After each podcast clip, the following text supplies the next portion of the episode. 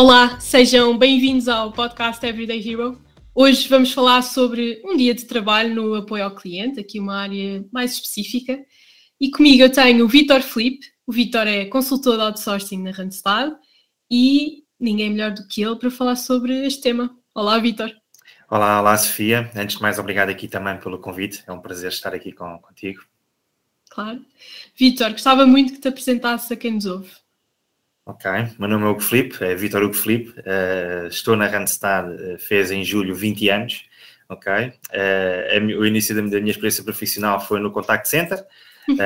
depois passei aqui por, por, algumas categorias profissionais dentro do Contact Center, até chegar aqui há, há dois anos, fez em novembro dois anos, aqui à, à equipa de consultor de recrutamento da, da Randstad. 20 anos, tens aqui 20 anos de 20 um espectro anos. de apoio ao cliente. Verdade, sim, sim. Não, não foi totalmente no apoio ao cliente, eu tive sim. apenas na linha de apoio ao cliente, tive três anos, ok? Depois passei para, uh, para a vertente mais de back-office, que era o back-office empresarial uh, uhum. de uma empresa de telecomunicações. Muito bem. Acho que só falta mesmo o teu fun fact. Fun fact. Fun fact, poderei aqui uh, indicar algumas situações que ocorreram enquanto assistente de, de call center, que okay. penso que é o mais pertinente. Uh, uma situação muito engraçada uh, e que fui eu que atendi uh, uma senhora muito indignada que contactava, contactou-me e fui eu que atendi a reclamar que, que não podia ser porque tinha comprado numa semana quatro baterias de telemóvel. E eu a tentar perceber o que é que se tinha passado, mas porquê? Perdeu-as, estragou-se, e a senhora disse que, que, não, acabava a bateria e depois tinha que ir à loja comprar. Ah. E eu, mas comprava porquê? Tem um carregador, a senhora pode carregar o telemóvel e depois fica operacional na mesma. Ah, mas eu fui sempre à mesma loja e nunca me disseram isso. E, ou seja, a senhora, sempre que acabava a bateria, ia à loja e comprava uma bateria nova para telemóvel. Muito bom. Eu, muito bom, eu... muito bom, muito engraçado. Bom para a senhora, não foi tanto. Exato, exato. Eu quero acreditar que isso já foi há alguns anos, penso eu. Foi, foi no início de, aqui da minha experiência no Contact Center, por isso foi quando 20, ainda... 19 anos, 20, 19 anos, aqueles telemóveis um pouco mais arcaicos, mais pois. antigos, em que as baterias eram do tamanho que pareciam, pareciam tijolos. Muito bom. Vitor, eu acho que, portanto, tu tens aqui uma experiência muito diversificada nestes 20 anos. Eh, eu gostava muito de focar agora este início de, do apoio ao cliente, mas gostava que me dissesse um pouco como é que foi a experiência de, de trabalhar no apoio ao cliente e se, na verdade, tu, ao longo destes anos, acabas por sentir diferenças no, na área. Sim, existem, existem diferenças na área, sim, sem dúvida, sem dúvida. Mas uh, aqui um pouco no início, uh, uhum. posso afirmar que foi uma das melhores experiências que tive. Uh, é uma verdadeira escola, quer, quer a uhum. nível profissional como, como pessoal. Uh, fazemos amizades uh, que duram até os dias de hoje. Fiz amizades que, passados 20 anos, ainda tenho, ainda as mantenho. Uhum. Uh, e depois é aqui o, o, lidarmos com o cliente no nosso dia a dia.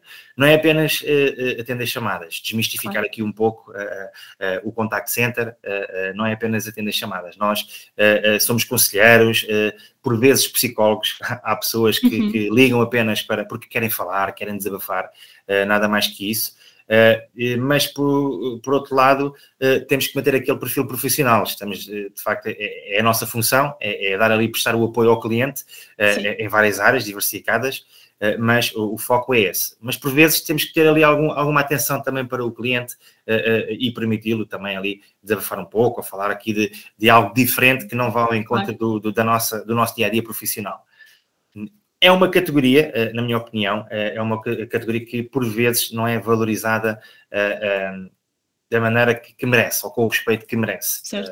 Eu penso que as empresas já estão a mudar um pouco, mas ainda é muito necessário mudar ainda mais aqui a visão que têm para com estes profissionais. Vou falar na, na, pessoalmente, somos, uhum. porque, eu, porque eu considero-me ainda como um assistente de contact center, apesar de já não estar nessa categoria, somos a voz da empresa, uh, uh, são linhas que proporcionam resultados uh, financeiros avultados, ok? Porque isto não é apenas uma linha de apoio e valorizamos aqui a empresa, o, o, nosso serviço no nosso dia a dia, mas depois não é proporcional, ou seja, o assistente não é valorizado de forma proporcional, tendo em conta aqui o que damos à empresa. Porque na verdade acaba por ser muitas vezes o primeiro contacto, não é? Sim, sim, não, não, não, não é propriamente o primeiro contacto uh, no apoio ao cliente, uh, porque o cliente já é nosso cliente, já é cliente da, da, da empresa. Uh, há situações em que não, há situações em que o cliente contacta apenas para ativar o serviço, obter aqui informações claro. sobre produtos e serviços, sendo cliente de outra empresa, ok? E aí sim, temos aqui a primeira abordagem e o primeiro contacto com o cliente, e, e, se não dermos o melhor de nós, se não uh, vendermos bem a empresa, uh, será a primeira e última vez que o cliente nos vai contactar. Por isso, uh, ainda mais reforçar aqui a importância do, do assistente contact center, sem dúvida alguma. Tu, tu achas, portanto, ao longo dos anos, acabou por ser introduzido aqui algumas tecnologias diferentes para apoio ao cliente. O que é que tu achas com esta transformação, muitas, muitas empresas acabaram por optar por chatbots, mas na verdade muitas delas voltaram atrás para ter de novo aqui o fator humano no apoio. O que é que tu achas dessa transformação?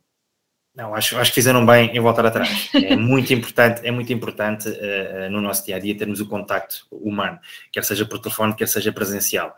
Uh, eu falo como cliente, eu ao contactar por uma linha, se me quiserem falar com uma, com uma linha automática, uh, não vou sentir eh, satisfeito nem, nem, nem, nem, realizado nesse sentido e muito menos uh, uh, vou, vou, conseguir esclarecer da melhor maneira as minhas dúvidas, porque aquilo é muito, é muito direcionado para os temas-chave. Já, já, me aconteceu, eles pedem para eu digo uma, o que quero tratar e eles não, não, não assumem, dizem tem, repita novamente através de outras palavras. Uh, e se tivermos com uma pessoa realmente a falar ali com, com a pessoa por telefone, se for um, um assistente call center, uh, é muito mais uh, pessoal e, e, é muito mais direto aqui e conseguiremos aqui resultados com toda a certeza melhores do que se uhum. for aqui o, o, uma linha automática. Sim, sem dúvida. Eu acho que aqui o apoio ao cliente é um termo muito geral, talvez para quem não conheça a área. Se nós conseguirmos aqui mais ou menos dividir por blocos, o que é que existe? Que vários apoios ao cliente existem?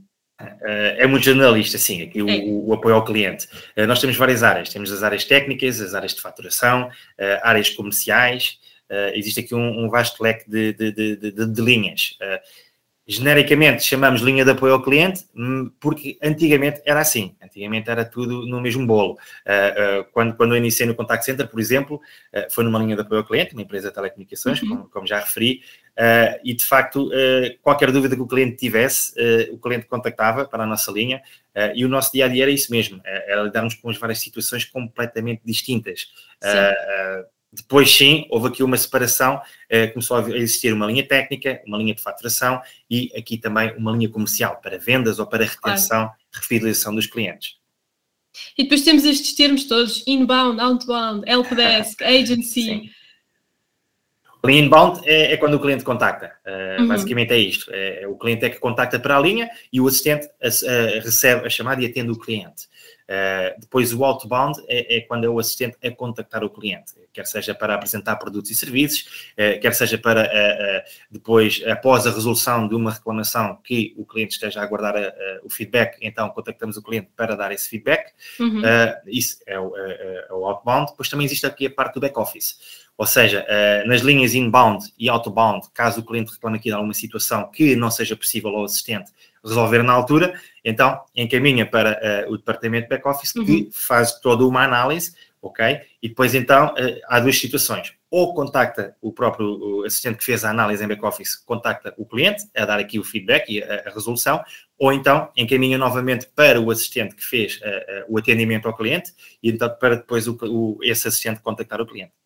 Exato. É, são muitas áreas, são Sim, muitas, muitas áreas. ramificações. sem dúvida, sem dúvida. É um mundo. Exato. Eu acho que também é interessante perceber quando eu uh, entro uh, para o apoio ao cliente, quando eu começo a trabalhar, quais é que são aqui as competências que eu acabo por ganhar nesta experiência? O que é que, o que, é que eu ganho? Vou falar pessoalmente, ok? Uh, pessoalmente adquiri aqui competências que, pelo menos de uma forma tão rápida e eficaz, dificilmente iria adquirir no, noutro, noutro sítio a forma como comunicamos, uh, espírito de equipa, muito importante. Uh, temos aqui uma escuta ativa uh, e uma orientação propriamente para o cliente, sabermos ouvir o cliente, uhum. e temos aqui mais atenção também para os outros. Isto também nos ajuda também depois no nosso dia a dia, na, na vida pessoal, não apenas como profissional.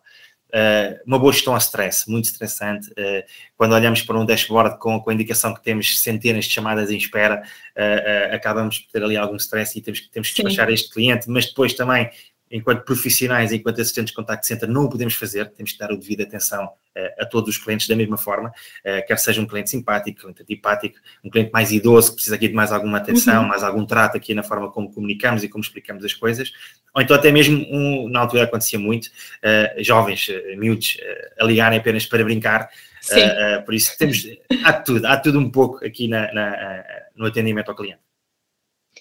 Sim, eu acho que comunicação, resiliência acaba por ser aqui skills muito, uh, muito importantes nos dias de hoje e que acabamos por ganhar. Adquirimos, adquirimos sem dúvida e, e seguramente uh, ajudaram-me, uh, enquanto profissional, a chegar onde estou atualmente.